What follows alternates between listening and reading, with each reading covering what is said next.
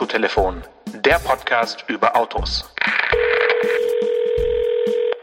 Hallo Stefan, grüß dich. Hi Janosch. Ich sitze heute in einem Auto. Das ist äh, neu auf dem Markt in Kürze. Es wird verkauft als Benziner, als Mildhybrid, als Vollhybrid und als Plug-in-Hybrid. Ähm, weil du gerne Längenangaben magst, sage ich dir, dass es 4,23 Meter lang ist. Und es wird in Spanien gebaut. Was könnte das denn sein? Das ist nicht, ist das der neue Hyundai Kona? Ah, gut um die Ecke gedacht. Weil der, also ich sag mal so. Nicht wegen Spanien, kein, da wäre ich nicht sicher, aber weil der ja. so alles, alles voller Elektrifizierung hat. Ähm, ja, nee, ist es nicht. Nee. Und aber, also mit Hyundai bist du insofern auf der richtigen Bahn, dass es kein Seat ist, was man vielleicht zuerst denken würde, wenn man Spanien hört. Aber Seat wäre schon mal nicht richtig. Hm. Ja, wer wird denn noch in, das kann auch ein Opel sein. Könnte auch ein Opel sein, du hast vollkommen recht, ist es aber auch nicht. Auch nicht. Ähm, ich sag dir mal, was es ist. Es ist eigentlich ein Renault Captur, aber irgendwie doch nicht. Hm. Dann ist es irgendwas aus, aus diesem Konzernkonglomerat, irgendwas Dacia-mäßiges. Oder nee, die ah, Dacias werden äh, nur in Rumänien gebaut oder werden die auch in, in Spanien ja. gebaut inzwischen? Also ich löse es auf. Ja. Es ist etwas aus diesem Konglomerat, äh, aus der Allianz Renault, Nissan, äh, Mitsubishi. Es ist der neue Mitsubishi ASX, den ich wow. übermorgen, beziehungsweise am Tag unserer Ausstrahlung, äh, ja, zum ersten Mal fahren werde. Und wir machen auch einen Fahrbericht für Vox Automobil. Und es ist für mich wirklich das aktuellste Beispiel des sogenannten Batch Engineering. Und mhm. da wollte ich mit dir nochmal drüber plaudern ein weiteres Mal, wann sowas angebracht ist und wann nicht und was du davon hältst und was du glaubst, wie der Kunde am Ende, äh, ja, also warum sollte sich einer für ein Mitsubishi ASX entscheiden, wenn er sich auch ein Renault Captur kaufen könnte, weil es ist bei dem Auto wirklich nur das Logo verändert und mhm. die, das Innenleben des Kühlergrills, aber das Auto hat die identischen Scheinwerfer, die identischen Rückleuchten.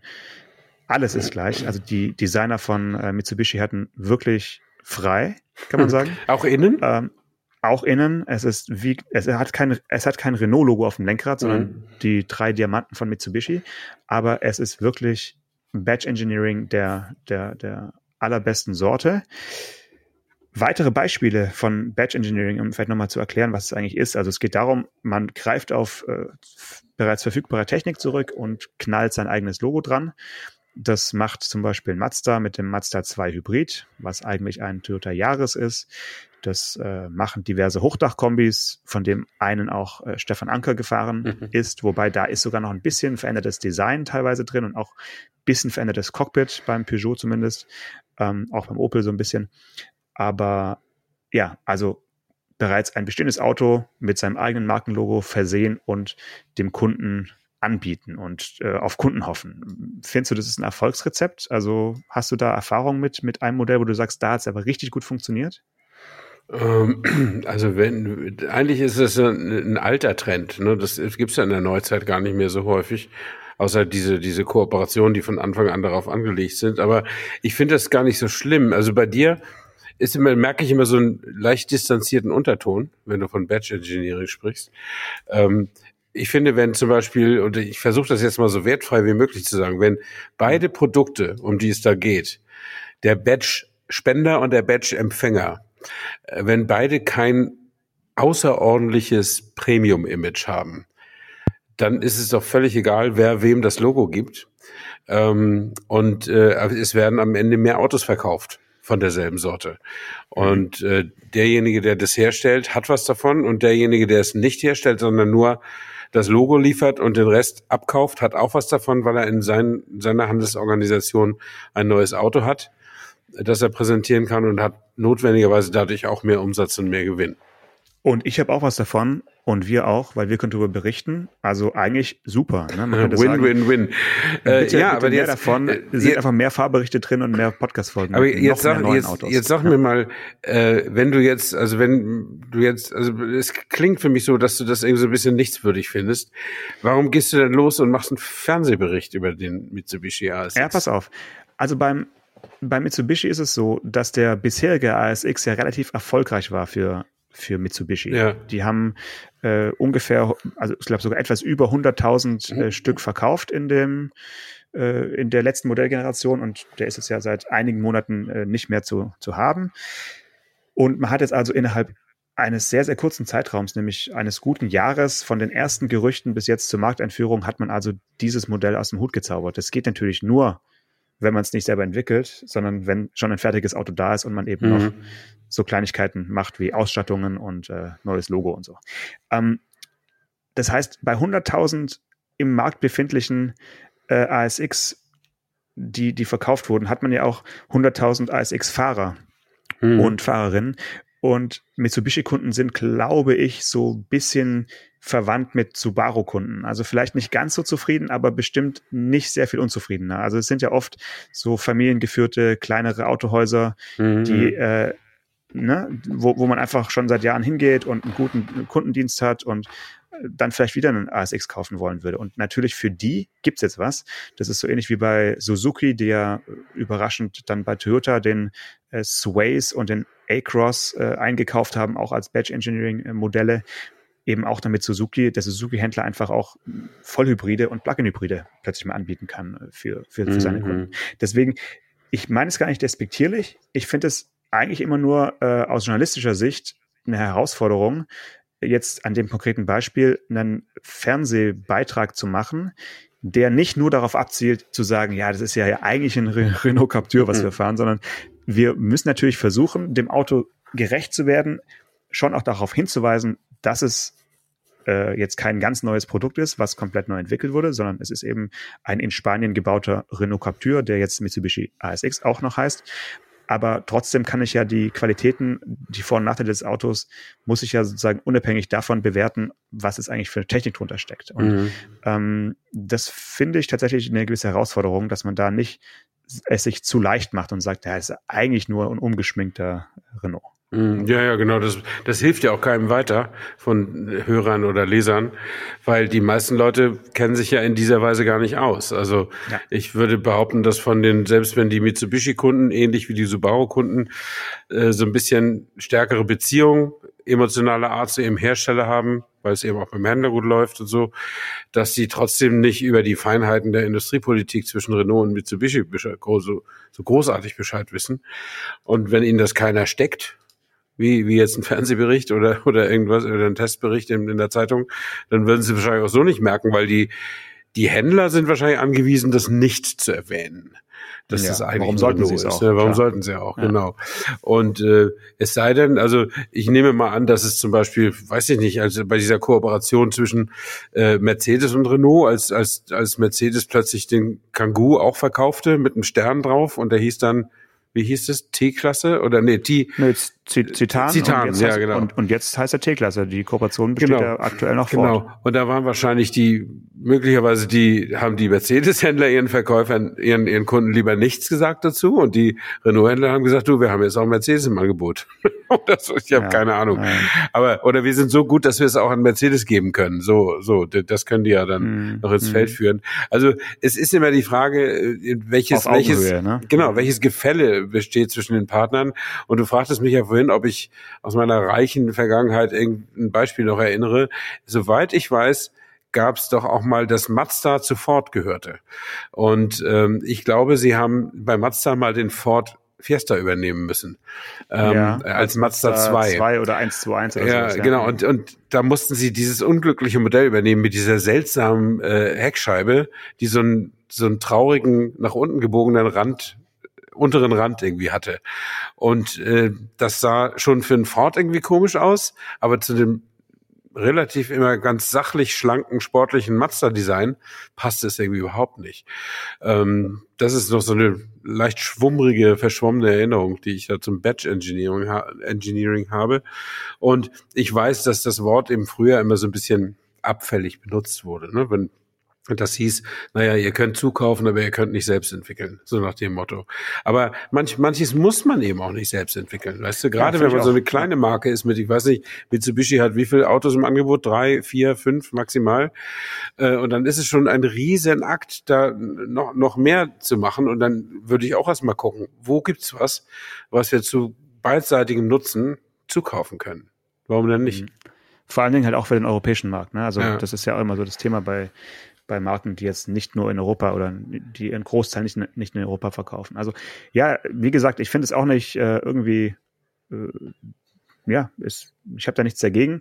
Ähm, ich finde tatsächlich, dass es uns als Medienschaffende so ein bisschen eine Daseinsberechtigung irgendwie gibt, solche Sachen dann eben zu erzählen und äh, mhm. äh, auch darüber zu berichten, weil die äh, eigenen Instagram-Kanäle der Hersteller werden auch nicht darauf hinweisen, dass es sich hierbei nee. um einen, ne? Und, und also stimmt, wenn man ja. sagt, äh, heute braucht man eigentlich gar keinen Auto Autojournalismus mehr, weil äh, wenn es was Neues von Mercedes mit dem neuen E-Klasse Interior gibt, wie jetzt zum Beispiel letzte Woche, dann postet halt einfach Gordon Wagner ein Instagram-Video und erreicht mhm. damit irgendwie ein Millionenpublikum. Und ja. wieso sollten unser eins denn da auch noch was drüber berichten?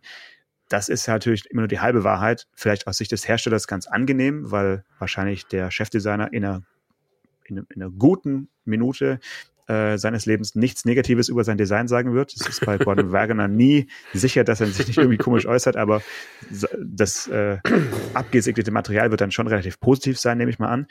Aber eben diese Einordnung und, äh, und ja, es ist ja jetzt auch keine, ist jetzt auch nicht hart recherchiert äh, aufzudecken, was mhm. da für Technik drunter steckt, aber das ist doch eigentlich ganz, ganz schön, dass äh, wir als unabhängige äh, Journalisten sowas eben dann auch noch äh, unters Volk bringen können und solche äh, kleinen Stories am Rande noch dazu streuen mhm. Also ja, ja, also ich, ich habe nichts gegen Hintergrundwissen, um Gottes Willen. Das wollte ich, äh, wollte ich nicht äh, falsch, falsch verstanden wissen. Äh, und das ist auch ja unsere einzige Chance. Ne? Also wenn, wenn äh, also zum Beispiel hat ja Tesla seine Presseabteilung eingestellt, weil der Chef ja immer selber twittert und irgendwie, weiß nicht, 80 Millionen Follower hat oder, oder was weiß ich. Äh, da hat er natürlich eine größere Reichweite als, als jeder von uns. Ähm, aber es ist natürlich eine sehr einseitige Information und eine sehr einseitige Denk- und Sichtweise, wenn der Chef selbst, sei es Elon Musk oder sei es äh, sei es Ola Kalenius oder wer auch immer, äh, wenn der selbst was twittert, ist ein schöner O-Ton, den du aber eigentlich auch kaum noch zitieren kannst, weil ihn ja jeder schon gesehen hat. Ja. Ähm, und aber mehr auch eben nicht, ne?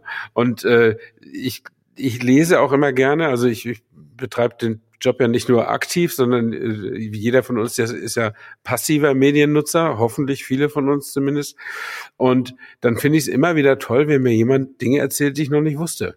Aber ohne, ohne so einen Besserwisser oder ohne so einen hämischen Ton oder ohne, ohne so, äh, ihr Blöden, ihr wisst es ja nicht, aber ich lasse es jetzt mal fallen, sondern einfach, weil es, weil der voll drinsteckt in seinem Thema, der Journalist. Mhm westlich sehen, was das, das auch immer ist, ob es nun äh, Mitsubishi-Kooperationen sind oder Corona-Impfstoffe oder was weiß ich. Aber wenn man einfach weiß oder merkt, der, der darüber schreibt, der weiß was und der hat auch es geschafft, äh, seinen Text und seine, seine Haltung durch die ganzen Gremien hindurchzukriegen, die, die er in einem klassischen Medium ja noch äh, zu, zu durchlaufen hat und kann nicht einfach schreiben, was er will und was er schon immer mal sagen wollte, sondern hat da so richtig Hand und Fuß zusammengepackt in einer Geschichte. Das, das gefällt mir schon, schon immer ganz gut und oft genug findet man das auch noch.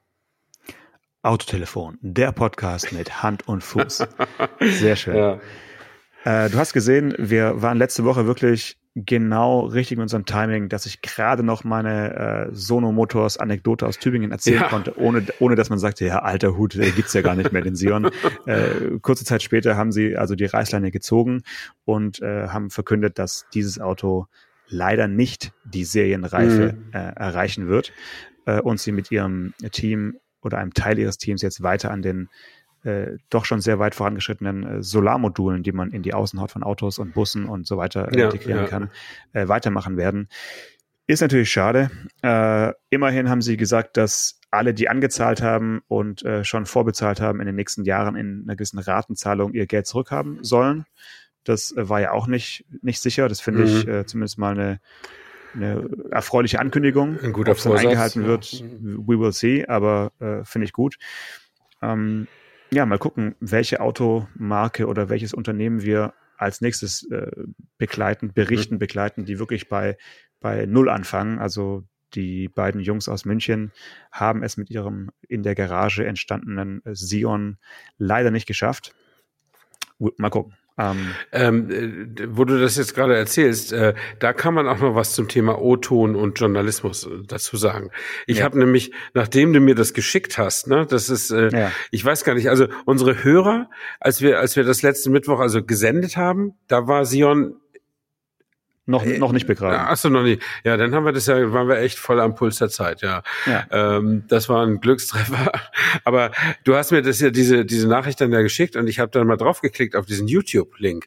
Da Von haben die beiden, beiden, Jungs. ja, da mhm. haben die mhm. beiden sich ja nochmal erklärt mhm. und so wortreich und ich fand das auf die eine Weise ganz toll, weil das so ein ungefilterter O-Ton war von zwei mhm. Leuten, die, die gerade ihren Traum begraben mussten. Und mhm. ich fand das schon fast beeindruckend, dass sie nicht geweint haben. Also die waren wirklich äh, angefasst. Die haben bestimmt mehrere ja. Takes gebraucht. Ja, ja. Mhm. und, äh, und ich, ich habe da großes Verständnis für, dass, dass, dass da jemand äh, dass da jemand auch so so aus sich rausgeht sozusagen. Aber ich hätte die Geschichte dann trotzdem noch mal lieber gehört von einem von außen drauf guckenden Journalisten, der sich einfach gut auskennt mit dem, mit der Firma und mit dem Thema, weil was sie was sie eigentlich gesagt die haben. als Erfolg verkauft. Ja, genau. War eigentlich, wir waren echt super. Ja. Das Auto ja, war ganz so toll. Gut. Wir haben es so gut gemacht. Und wir ja. wissen eigentlich auch nicht, warum das jetzt nicht klappt.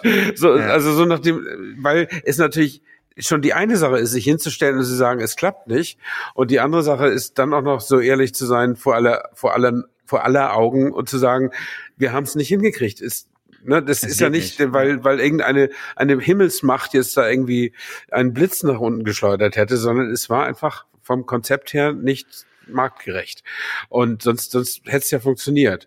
Ähm, und natürlich ist, ja, man kann vielleicht in den 70er Jahren in der Garage einen Computer entwickeln, aber nicht in den 20er Jahren in der Garage ein Auto. Ähm, das ist wahrscheinlich einfach zu, zu groß, eine Nummer zu groß. Aber äh, ich finde es trotzdem spektakulär, dass die das gemacht haben und dass die, wie gesagt, bis zum Ende hin so Social Media mäßig so offen damit umgehen. Aber es ist natürlich bitter für etwa 300 Personen, die jetzt keinen Job mehr haben. Ne? Denn ja. die Solarmatten, die du auf dem Bus klebst, die sind natürlich leichter zu entwickeln als ein ganzes Auto. Da brauchst du ja. nicht, nicht allzu viele. Da bin ich im Übrigen sehr gespannt. Die behaupten ja, sie haben ja immer schon viel behauptet, aber die behaupten ja, dass man diese Solar Module oder das sind ja so flexible Matten, so stelle ich mir das vor, ja. dass man die quasi auf jedes Auto integrieren kann und wenn man äh, dann dann hat jedes Auto so ein paar Quadratmeter, wo man das dann drauf tun kann und dann hat das genau. eben eine Wirkung und sei es nur, dass es den Scheibenwischer antreibt oder die Lüftung oder irgendwas. Ähm, aber ich kann mir schon vorstellen, dass es auf einem Stadtbus und auf einem Volvo 850 Kombi sehr viel besser geht als auf einem Käfer oder einem äh, diesen schrägen, Klar. flutschigen Autos, die es eben heute so gibt, ja? Ja, ja, des, deswegen sah der, oder sieht der Sion ja auch äh, so aus, wie er aussieht. Ja, der ja, ist ja, sag ich mal, schon äh, wie so eine Mischung aus äh, vorne Audi A2, aber hinten ja. eben nicht so rund, sondern genau. eben doch rechteckig und kantig, damit eben die Solarmodule äh, das tun, was sie, was sie sollen. Ja, ja, klar. Ja, ähm, wird, wird bestimmt äh, weitergehen. Die haben ja auch inzwischen ganz äh, große Partner und ähm, so, das, das wird ja auch irgendwie ich denke, da wird noch was kommen. Und ich kann mir auch vorstellen, dass vielleicht in dem zweiten Schritt dann doch irgendein Autohersteller sagt, ah ja, die Technik nehmen wir vielleicht jetzt doch ähm, und nutzen sie in unserem Elektroauto XY und hm. ähm, kann ja sein, dass es da nochmal eine, eine, eine Wiederkehr ja. gibt, weil die Idee, dass so ein Auto über in einer Woche äh, in unseren Gefilden irgendwie über 100 Kilometer Reichweite sich über Solarzellen selber auflädt, mhm. weil es einfach rumsteht, ist ja durchaus charmant. Das also, ist absolut bestechend. Also wenn du es nicht in der Garage stellst, sondern ja, irgendwo in zwei. Genau, oder dann eben unter einer UV-Lampe. Ja, genau, ja. Äh, Schön. nee, um, ähm, das, das, das ist schon, äh, das, weißt du, das sind ja all diese, diese, diese Wunder, diese Wunderlampengeschichten. Ne, du, du, du zahlst einen kleinen Preis und kriegst einen großen Ertrag. Das, das finden ja alle irgendwie reizvoll. Und äh, mhm. das ist auch charmant. Ich fand nur eben diesen Sion, den fand ich eben sehr nach seinem Zweck ausgerichtet, so vom klar. Design. Ja? Also das ja, hat mich nicht so richtig angemacht, das Auto. Und das ist, möglicherweise würden die beiden Gründer jetzt sagen, ja, das Auto soll ja auch nicht so anmachen, wie dich seit Jahrzehnten Autos anmachen, sondern genau. das soll ja in einer Welt, in einer quasi untergehenden Welt immer noch individuelle Mobilität sichern, aber dann eben mit Klimagütesiegel und so weiter. Und möglicherweise ist der Markt heute noch nicht so weit, weil die alten weißen Männer wie ich den Markt irgendwie immer noch beherrschen als Käufer. Immer noch, immer noch. Und ja. ähm, dann, dann ist das eben schade. Und dann kann man das eben nur mit Zwangsmaßnahmen A 10 Euro pro Liter oder irgendwie sowas machen. Aber das möchte ich, diesen Teufel möchte ich gar nicht an die Wand malen, sondern ich möchte feiern, dass offensichtlich zurzeit der Diesel wieder nicht dauerhaft, aber doch immer öfter unterhalb des Superbenzins liegt an der Tankstelle. Zumindest bei das uns. Das sind die Kleinigkeiten, die ja. Stefan Acker richtig glücklich machen. Ich muss ehrlich sagen, wenn ich, wenn ich morgens zu meinem Studio fahre, da ist so eine Shell, da ist so eine Shell-Tankstelle, ne? Ja. Da kostet der Liter Diesel gerne mal 1,90 und mehr. Und wenn ich abends nach Hause fahre, dann ist er so um 1,70. Und das ist so exorbitant, dass ich irgendwie gar nicht mehr vorstellen kann, dass überhaupt noch irgendein Depp morgens tankt.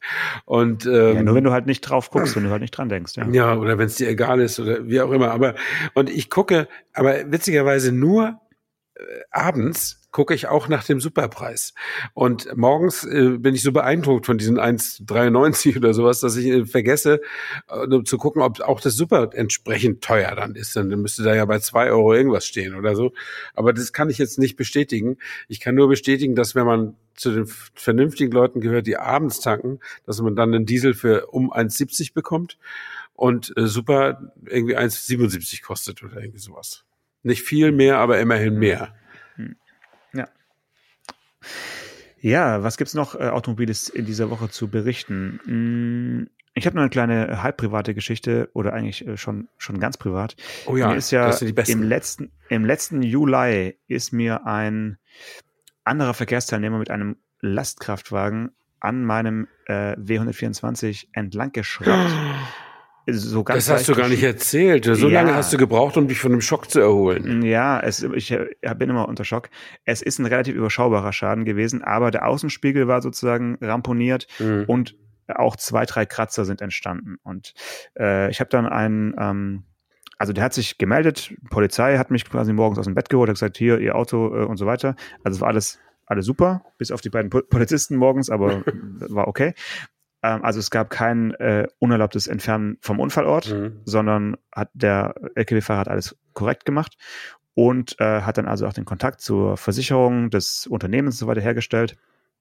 Und dann ging es aber los. Jetzt haben wir ja Februar ja. und es liegt nicht daran, dass ich erst, erst jetzt einen Schock verdaut habe, sondern dass ich mich bis jetzt immer noch nicht mit der Versicherung des äh, des Gegners sozusagen mhm. geeinigt habe, dass ich mit den Reparaturarbeiten beginnen kann, weil die sich weigern, tatsächlich äh, das komplett zahlen zu wollen. Die sagen, äh, dass da seien äh, Schäden an dem Auto, die die seien schon älter und ähm, also der Kostenvoranschlag des Lackierers, den ich eingereicht habe zum Freigeben, wurde also abgelehnt. Sie wollen ausschließlich den neuen Außenspiegel bezahlen, weil alles andere sei sozusagen nicht von diesem Unfall ähm, ja, seien, seien keine Folgen dieses Unfalls. Äh, und wer und, muss denn jetzt, wer muss denn jetzt wem was beweisen? Ja, genau. Das ist halt die Sache. Ich meine, ich, ich weiß, dass diese Versicherung, deren Name ich jetzt noch nicht nennen möchte, dafür bekannt ist, genauso vorzugehen. Also eigentlich ohne Einschalten eines Anwalts kommst du ein nie zu deinem Geld. Nee, als, sowieso nicht. Also als sowieso nicht. Ja, ja. Äh, was ich schade finde, weil es ist ja offensichtlich und nun gut, der ähm, von der Versicherung geschickte Gutachter hat also auch, wie gesagt, festgestellt, dass lediglich der Außenspiegel äh, von diesem Unfall beschädigt wurde. Und jetzt muss ich sozusagen einen unabhängigen Gutachter beauftragen, der nochmal darlegt, dass diese zwei, drei Kratzer äh, tatsächlich auch von diesem Unfall sind. Aber jetzt ist halt Februar und es war im Juli, Juni. Ja. Also es ist wirklich alles sehr, sehr äh, zäh. Und wenn man da nicht dran bleibt und die Lust äh, behält, dann äh, geht man da echt leer aus. Ne? Also das ist wirklich. Mhm. Und lässt sich das nicht so, nicht so schön. Lässt sich das denn gutachterlich klären, von wie alt die Kratzer sind? Ich meine, es könnte ja tatsächlich theoretisch sein, dass bei einem W124, dass der auch mal ein paar ältere Kratzer auf der Karosserie Natürlich, sind. die hatte er auch. Das stelle ich auch mhm. gar nicht in Abrede, aber ich weiß, dass diese drei Kratzer, die da an dem Tag entstanden sind, halt von diesem mhm. LKW stammen. Also der, aber der wie beweist man das? Also was kann ein Gutachter erkennen, ob ein, ein Kratzer acht Monate alt ist oder vier Jahre? Oder acht Jahre, ja, davon gehe ich mal aus. Ja, ja. okay. Und dann, äh, ja, dann steht halt Gutachter gegen Gutachter und dann wird man sich, also wenn es nach mir geht, dann halt auch notfalls vor Gericht nochmal sehen, weil mhm. ich fände es unfassbar, dass, dass man da so äh, hingehalten wird und man das nicht ja. einfach mit Menschenverstand irgendwie klärt. Ich meine, dafür gibt's ja Versicherungen und ähm, ich habe sogar äh, darauf ja. hingewiesen, dass ich habe sogar darauf hingewiesen, dass zwei Macken, die dazugekommen sind mhm. von einem Fahrradfahrer, der dummerweise Unfallflucht begangen hat, dazugekommen sind und die natürlich nicht mhm. von diesem Schaden sind. Also ich bin da wirklich total offen und, und mhm. ehrlich. Ähm, und ja, kann echt nur jedem äh, raten, sich nicht in so, so eine Situation zu begeben, mhm. weil es ist total nerven aufreibend und einfach nur Zeitverschwendung, äh, das wirklich da Woche für Woche hin und her zu mailen und zu sagen, nee, so geht's aber nicht, Leute. Und ähm, ja, hattest also, du das schon mal? Äh, nee, das hatte ich noch nicht. Okay. Ich bin toi toi toi noch nicht von vielen Versicherungsschäden ich auch nicht, befallen gewesen. Äh, und, aber ich glaube, du hast einen Irrtum, wenn du sagst, dass Versicherungen genau dafür da sind, um Schäden, Schäden zu regulieren. Das stimmt, glaube ich, in der heutigen Zeit nicht mehr. Äh, Versicherungen haben das Geschäftsmodell, ähm, Prämien einzusammeln und möglichst keine Schäden zu regulieren. Weil sie ja, das muss man ihnen ja zugestehen, die Prämien sind ja über die Zeit recht günstig geworden. Also jetzt im, im, Verhältnis, immer im Verhältnis zu der allgemeinen Schadensrate, da, dafür können die ja dann nichts, aber die konkurrieren ja so, äh, so hart um Kunden, dass sie notwendigerweise ja mit teilweise mit echten Attackepreisen daran müssen. Und ja. die Zeche zahlt dann derjenige, der die Versicherung mal in Anspruch nehmen will. Und das ist manchmal natürlich äh, im Falle der Casco ist, bist du das als Kunde selbst, aber man, im Falle der Haftpflicht ist das ein völlig unschuldiger Dritter, der, ja, der, dem, von dem das, kann man es ja nehmen. Ne? Genau, so. und das ist jetzt dein, dein, dein Pech da. Den kann man im Regen äh, stehen lassen. Und äh, das, das ist natürlich, das ist natürlich blöd, aber das, äh, das ist, habe ich schon vor Jahren mal irgendwo gelesen, das ist, das ist das Geschäftsprinzip, die Schäden möglichst knapp zu regulieren. Die versuchen ja auch immer noch, dir irgendwelche noch irgendwelche Rabatte zu geben auf deine Prämie, wenn du wenn du nur die von ihnen vorgeschlagenen Werkstätten beauftragst. Ja. Und da wird natürlich ähnlich dann mit mit deinem Schicksal umgegangen, nehme ich mal ja. an. Ne? Und ja, Äh, ich habe ja äh, mir letztes Jahr dieses sehr teure Lastenrad da gekauft und das habe ich tatsächlich auch versichert. Und der Versicherungsvertreter, wir sind so ein bisschen ins Plaudern gekommen, der hat gesagt, ähm, ja, da, der Selbstbehalt ist relativ gering, da irgendwie 100 Euro oder sowas.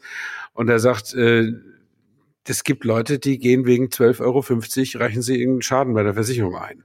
Und äh, das müssen die Versicherer dann auch regulieren, wenn das alles nachgewiesen ist und so weiter. Aber die kriegen nach zweimal die, den Stur vor die Tür gesetzt, diese Kunden. Die wollen die nämlich nicht haben. die wollen die geduldigen Kunden haben, die 12,50 Euro selber regulieren, was irgendwie ich auch tun würde, also muss ich sagen. Und die wollen auch die ganz Großen nicht haben, die irgendwie mit ihrem VW-Bus gegen Atomkraftwerk fahren. Die, die fliegen dann auch ganz schnell raus. Die auch ne? nicht. Aber äh, es, es ist so. Eine Versicherung ist letztlich wie jedes Geschäft, äh, um Gewinn zu machen. Und die Prämien, die sie zahlen, sind ihre Kosten.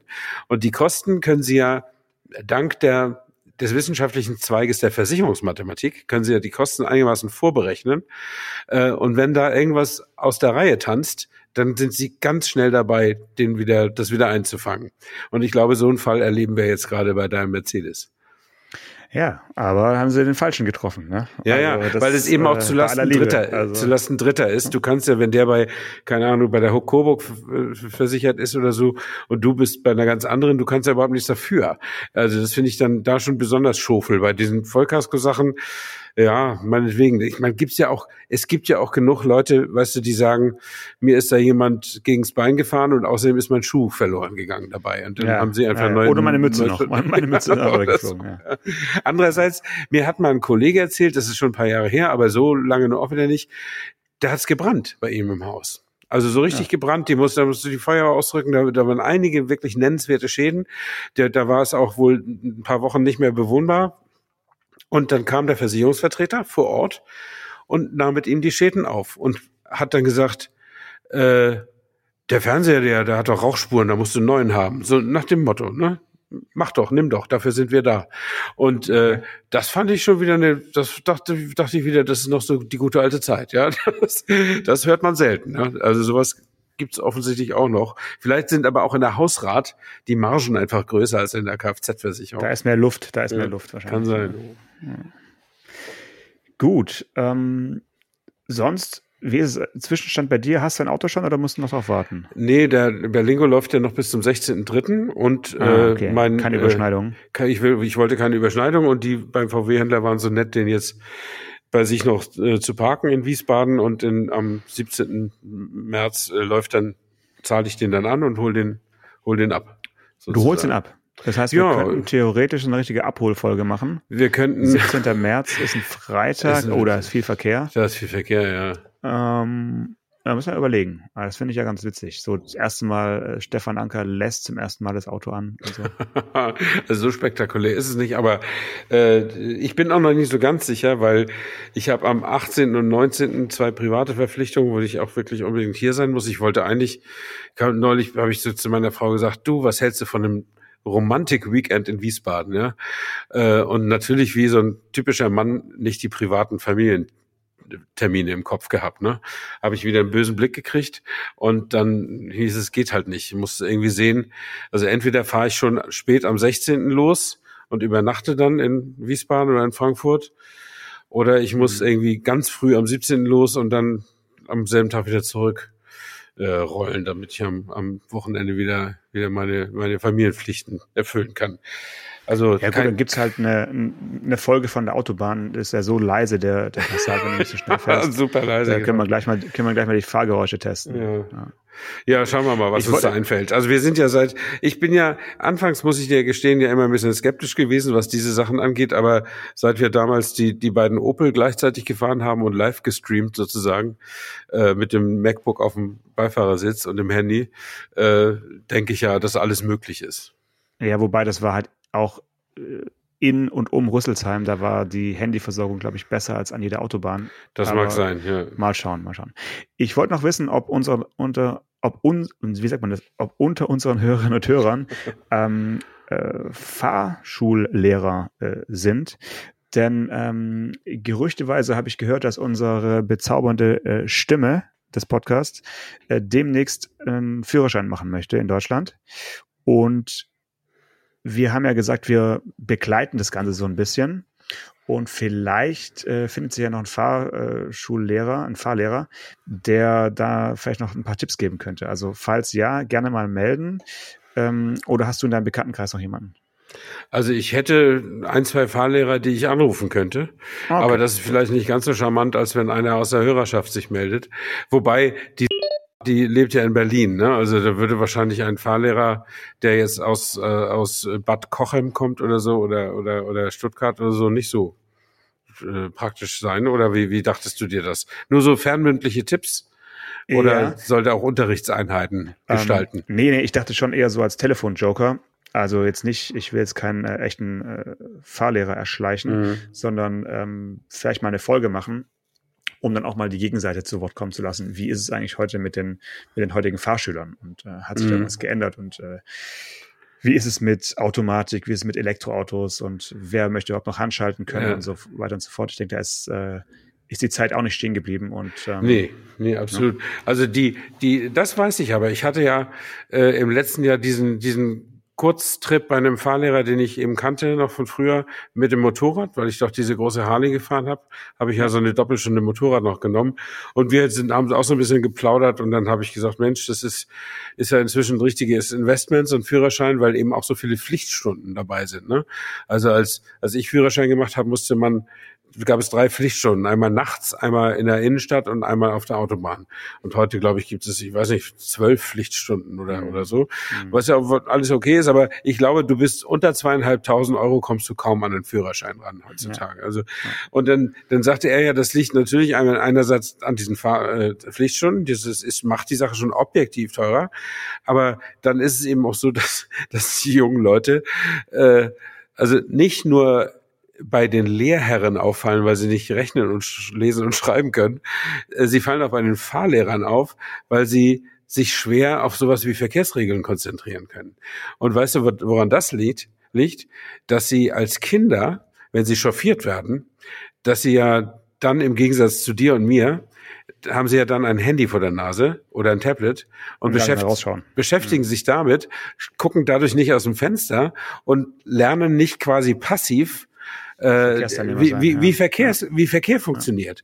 Und haben, sind dann, kommen dann quasi am acht, wenn sie 18 sind, haben sie zum ersten oder 17, haben sie zum ersten Mal so ein Lenkrad in der Hand und müssen wirklich mal länger als eine Minute nach draußen gucken, nämlich 45 Ohne Minuten am Stück. Und, und, und dann sehen, sehen die da, was, was da alles an Wahnsinn um sie herum passiert. Und ja. äh, dann sind sie überhaupt, vielleicht fahren sie auch nicht mehr so viel Fahrrad wie früher. Ich weiß es nicht, da hat man ja auch viel, viel vom Ver Verkehr mitgekriegt als Fahrradfahrer. Du musst da ja überleben können irgendwie. Und äh, das fand ich schon eine interessante Nebenwirkung. Ne? Das ist und äh, das ist ja nicht mal, da kann man ja nicht mal sagen, Mensch, Kinder, macht doch mal was anderes als immer nur eure blöden Spiele oder so. Das gilt ja auch, wenn du nur liest. Also wenn du Zeitung liest oder wenn du wenn du kommunizierst, Klar. wenn du irgendwelche WhatsApp-Unterhaltungen führst oder sowas, das ist ja nicht alles nur Quatsch, was man mit dem Handy macht. Aber dass mhm. man überhaupt seinen Blick heutzutage signifikant häufiger nicht auf irgendeinem Bildschirm in, hat und nicht draußen, nee, ja. dass man ihn häufiger auf dass man ihn signifikant häufiger auf Bildschirm hat und eben nicht in der realen Welt ja. und äh, das das hat eben Auswirkungen das finde ich total ja. interessant und für einen Fahrlehrer ist es wieder schön der kann mehr Stunden abrechnen ja. lohnt sich sehr gut Prima. Bevor wir noch mehr Stunden hier abrechnen müssen, würde ich sagen, wir vertagen uns auf nächste Woche. Ähm, heute Folge 215 für den 1. März. Und äh, ja, nächste Woche dann ähm, neue Themen und neue Anekdoten aus der Welt von Stefan Anker. Und Paul Janosch Ernsing. Bis dann. Ciao. Bis dann. Ciao. Autotelefon. Der Podcast über Autos. Mit Stefan Anker und Paul Janosch Ersing.